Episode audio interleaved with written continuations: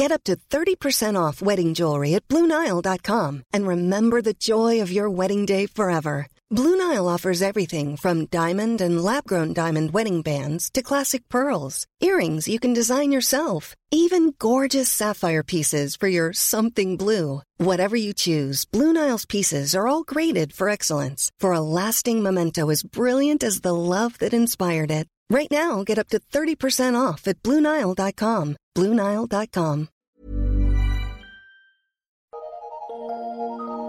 Eu sou Mário Persona e essas são as respostas que eu dei aos que me perguntaram sobre a Bíblia.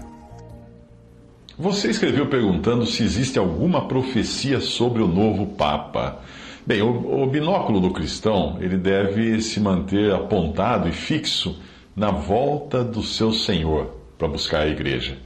O apóstolo Paulo já esperava por esse evento quando escreveu: Depois nós, os vivos, ele se inclui aí, os que ficarmos, nós os que ficarmos, seremos arrebatados juntamente com eles, os que morreram em Cristo e ressuscitarão, entre nuvens para o encontro do Senhor nos ares, e assim estaremos para sempre com o Senhor. Isso está em 1 Tessalonicenses capítulo 4, versículo 16. Portanto, qualquer especulação ou pseudo-profecia sobre a troca do Papa é perda de tempo. Uma noiva que esperasse pelo noivo que desejasse muito encontrar, ficaria com seus olhos fixos na porta de desembarque do aeroporto, porque ele poderia sair por ali, por aquela porta, a qualquer momento ela não ficaria ocupada com as notícias dos jornais na banca do aeroporto, na banca de revistas e jornais. Os seus olhos e expectativas estariam fixados naquele que ela tanto ama e almeja encontrar. Assim deve ser também com o cristão. Mas há outra, outra razão para não perdermos tempo com os eventos dos jornais na banca do aeroporto do mundo, na tentativa de fazer esses eventos se casarem ou com ou, ou se, se, relacionarem com a profecia bíblica. A outra razão é que o relógio profético de Deus está parado. Isso, exatamente, está parado. Você não encontra no Antigo Testamento nenhuma referência à igreja, que era um mistério reservado para ser revelado, primeiramente a Paulo e aos outros apóstolos, e apenas nesta dispensação da graça de Deus. Isso você vai encontrar lendo Efésios capítulo 3. A profecia bíblica tem aplicação direta a Cristo, o Messias, e a Israel, o povo terreno de Deus. No momento em que o Messias foi rechaçado e morto por seus próprios irmãos judeus, abriu-se uma espécie de parênteses no, no tempo profético. E o relógio profético parou. É neste hiato profético, nesse parêntese profético, que nós vivemos agora. As coisas profetizadas no Antigo Testamento dizem respeito a antes e depois do período da igreja na terra. Veja esta profecia de Daniel, Daniel 9, 24. Setenta semanas estão determinadas sobre o teu povo e sobre a tua santa cidade, para cessar a transgressão e dar fim aos pecados, e para espiar a iniquidade e trazer a justiça eterna e selar a visão e a profecia, e para ungir o Santíssimo. Ou seja, Deus está revelando a Daniel que até tudo ser resolvido com respeito a Israel, até Cristo voltar para reinar, se passarão 70 semanas ou 490 anos, aí as semanas são semanas de anos, de sete anos cada semana. Eh, esse tempo é dividido em três partes. Daniel 9:25. Sabe e entende, desde a saída da ordem para restaurar e para edificar Jerusalém. Muito bem. Esta ordem foi dada por Artaxerxes em 40, 445 a.C. Continuando. Uh, da ordem para edificar Jerusalém, até o Messias, o príncipe, haverá sete semanas de anos e sessenta e duas semanas, soma-se aí. As ruas e o muro se reedificarão, mas em tempos angustiosos. As, setenta semanas aparecem divididas em dois períodos. Um de sete semanas, 49 anos, e outro de 62 semanas, que são 434 anos. Nas primeiras sete semanas, ou primeiros 49 anos, Jerusalém foi reconstruída. Isso já é a história. Aí Daniel 9,26, versículo seguinte. E depois das 62 semanas será cortado o Messias, ou seja, será morto, mas não para si mesmo. Aqui então fala da morte do Messias, de Jesus.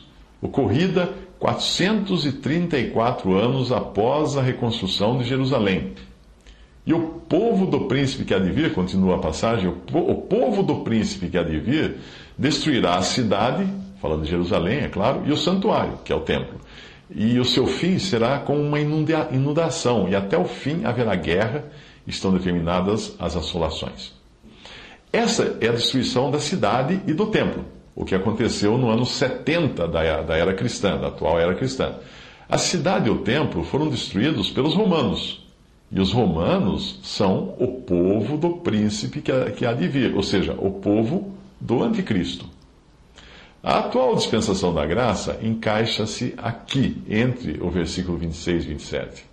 É aí que entra essa, esse parêntese que não, não, é, não é falado no Antigo Testamento, porque os profetas do Antigo Testamento não sabiam do mistério que havia de ser revelado somente a Paulo lá na frente. Então, em Daniel 9, 27, o versículo seguinte, ele vai continuar agora falando desse príncipe que há de vir, que é o anticristo. E ele o anticristo, ou o príncipe que há de vir, firmará aliança com muitos por uma semana, e na metade da semana fará cessar o sacrifício e a oblação. E sobre a asa das abominações virá o assolador, e isso até a consumação, e o que está determinado será derramado sobre o assolador. Muito bem, repare que as 70 semanas de anos foram divididas em sete semanas para a reconstrução da cidade 62 semanas até o Messias ser, ser tirado, ou morto, ou tirado da terra também. E, finalmente, a última semana, ou os últimos sete anos, que é a última parte dessas divisões, quando esse príncipe fará cessar o sacrifício e ocorrerá a consumação, ou seja, o fim, o encerramento de, um tempo. Se você fizer as contas, verá que são perfeitamente identificáveis na história as primeiras sete semanas e a outra porção de 62 semanas, mas não a última semana, a septuagésima semana, pois ela ainda não ocorreu. Entre a retirada do Messias e o dia de hoje já se passaram mais de dois mil, dois mil anos, que não aparecem no cálculo profético, porque era justamente o período em que Deus iria encaixar a sua igreja o segredo ou mistério que estava escondido da profecia dirigida a Israel, primeiramente a Israel no Antigo Testamento. A retomada das tratativas de Deus com Israel só pode ocorrer se a igreja for tirada de cena, tirada da terra, já que ela não tem nada a ver com Israel. Essa tirada da, da igreja da terra acontecerá no arrebatamento. Portanto, o arrebatamento já poderia acontecer a qualquer momento, desde o período da igreja, que começou no dia de Pentecostes. Em Atos 2 começou a igreja. Eh, já que não existia nada que precisasse se cumprir profeticamente entre a retirada do Messias e o início da última semana.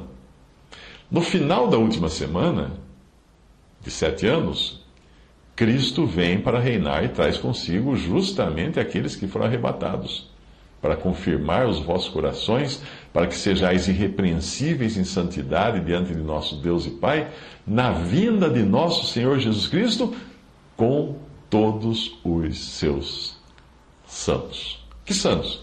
Que subiram no arrebatamento. 1 Tessalonicenses 3, 13. Tanto é que não precisava nada acontecer, nada se cumprir no período da igreja, que o apóstolo Paulo já esperava pelo arrebatamento, nos dias dele. Talvez você mencione passagens proféticas dos evangelhos, como, como Mateus 24 e 25. E elas estão corretamente inseridas ali. Porque os evangelhos ainda fazem parte das coisas referentes a Israel. O Messias não tinha sido ainda morto, não tinha ressuscitado. O livro de Apocalipse, esse tem, este sim, traz algo da igreja até o capítulo 3 somente mostrando nas sete cartas às sete igrejas o caráter das sete épocas históricas pelas quais a igreja passaria, mas veja que ali também, ali também tudo está conectado à terra, ao mundo. Ou seja, as sete cartas falam de forma geral da casa de Deus, que é o caráter exterior da igreja. E esse caráter exterior inclui salvos e perdidos, inclui trigo e joio. Nessas cartas de Apocalipse, o catolicismo romano pode ser visto representado em Tiatira, mas nada ali fala do Papa. Se os acontecimentos mundiais parecem ter algo a ver com as profecias bíblicas referentes a Israel, No máximo, eles revelam que o palco está sendo construído, está sendo, montado. Mas a peça, efetivamente, a peça desse teatro ainda não começou. E não começará antes da retirada da igreja da terra e antes da retirada do Espírito Santo, que sobe com a igreja, porque ele é a garantia da redenção da igreja. E ele é, é, é também é, é, ele que retém, o Espírito Santo é que retém, que impede a revelação do anticristo e a livre ação de Satanás nesse mundo. Este, uh, este, este Satanás será expulso do céu, nós lemos isso em Apocalipse, descerá à terra, trazendo consigo todo o seu exército de potestades celestiais, a terça parte das estrelas do céu, fala em Apocalipse, para então perseguir a mulher. No capítulo 12 de Apocalipse, a mulher. A mulher é Israel, que será representada pelo remanescente judeu fiel naquela época de Apocalipse. Mas que mulher é essa? Aquela que deu à luz um varão. Que varão? O varão. Que varão? Aquele que há de reger o mundo. Quem é que vai reger o mundo? Cristo. Após o arrebatamento, portanto, permanecerão aqui diferentes classes de pessoas. Permanecerá um remanescente judeu, que irá se converter durante os sete anos que precederão a vinda de Cristo ao mundo. Antes disso, ele terá vindo nos ares, Cristo, sem tocar a terra, para buscar a igreja. Ok? A igreja vai se encontrar com ele não na terra, nos ares. Uh, esse remanescente que, que vai se converter durante os sete anos que precedem a vinda de Cristo, uh, ele também é identificado em Mateus 25, 40 como o nome de meus pequeninos irmãos. Essa é uma classe de pessoas que haverá aqui nesse, nessa última semana de sete anos uh, proféticos de Daniel. Então haverá os meus pequeninos irmãos, que são os judeus, são os irmãos de Jesus. Haverá os bodes, que terão perseguido e atormentado esses pequeninos irmãos, como fala lá em Mateus 25. Uh, e entre esses bodes inclua-se a grande maioria dos hoje conhecidos como judeus, que continuam ainda com a sua rejeição contra o Messias, e haverá também os gentios que vão rejeitar esses pequeninos irmãos. Mas haverá uma outra classe de pessoas, as ovelhas, que serão gentios dentre todas as nações que acolherão os pequeninos irmãos durante o período da grande tribulação. Esses pequeninos irmãos que é o remanescente fiel ao Senhor, que é o assunto também uh, de 20, Mateus 24. É esses que perseveram até o fim para que a sua carne ou seu corpo físico entre salvo no reino milenial de Cristo na terra. Muita coisa, né? Mas se você ler Mateus 24 e 25 no contexto profético de Israel, você vai entender. Esqueça a igreja ali. Ali está tudo falando de Israel e da terra. Um pouco antes de Cristo colocar os seus pés neste mundo, na terra, para julgar as nações, um grande sistema responsável pela perseguição e martírio dos remanescentes, do remanescente judeu fiel, esses pequeninos irmãos, terá sido destruído por seus próprios associados judeus gentios.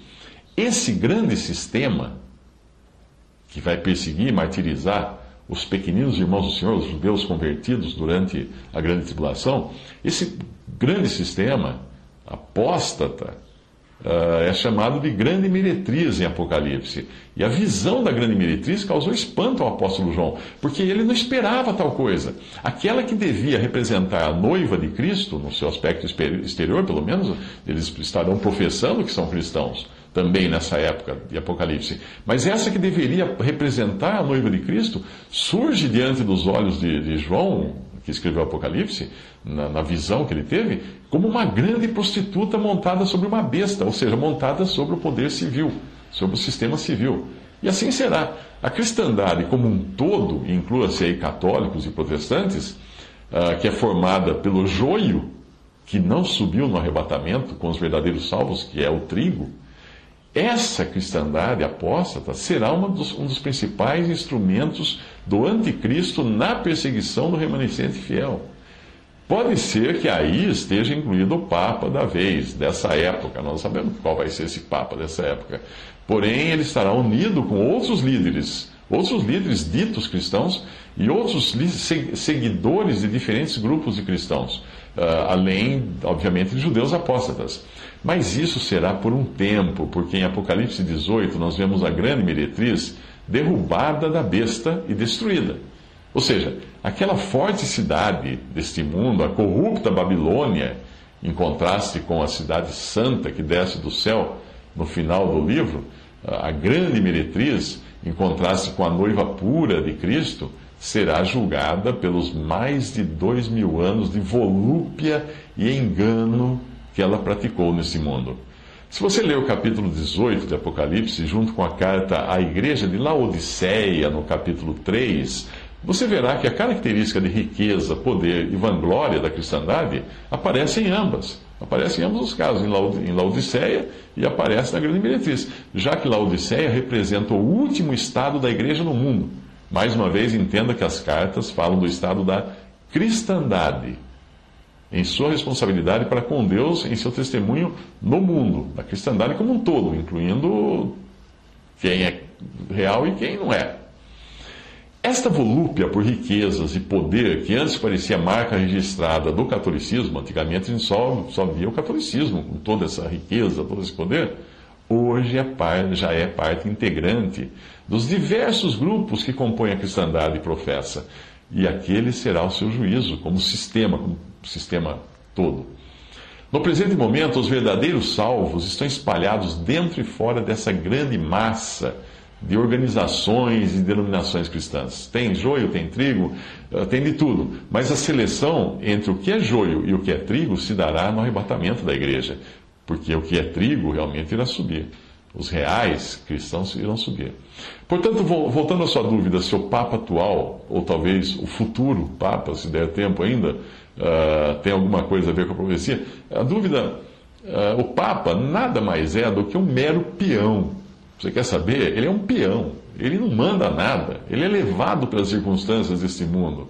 Ele faz parte de um grande tabuleiro, que é o mundo, mas o cheque-mate, que vai criar o divisor de águas entre salvos e perdidos na presente dispensação, será o arrebatamento da igreja, o qual pode ocorrer a qualquer momento.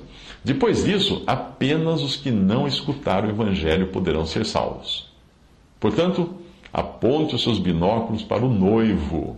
O noivo, você, se faz parte da noiva que é a igreja, aponte os seus binóculos para o noivo porque a qualquer momento você poderá escutar o chamado para o embarque rumo ao céu.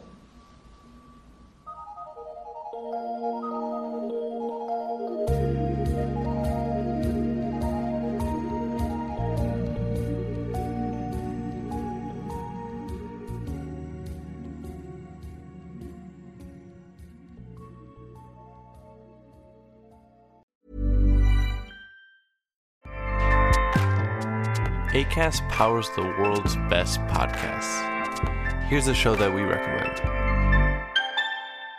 The Real Housewives is a guilty pleasure for most, but if you're looking to not feel guilty about that pleasure, tune in to Everything Iconic with me, Danny Pellegrino, where I break down all the messy moments and behind the scenes antics of Bravo's popular franchise. And on Everything Iconic, I also interview celebrity guests like Kelly Ripa, Kiki Palmer, Drew Barrymore, Cameron Diaz, and more about their guilty pleasures, their past work, and so much more. So if you're pop culture obsessed and find yourself watching way too much reality TV like me, tune in to Everything Iconic with Danny Pellegrino wherever you listen to podcasts.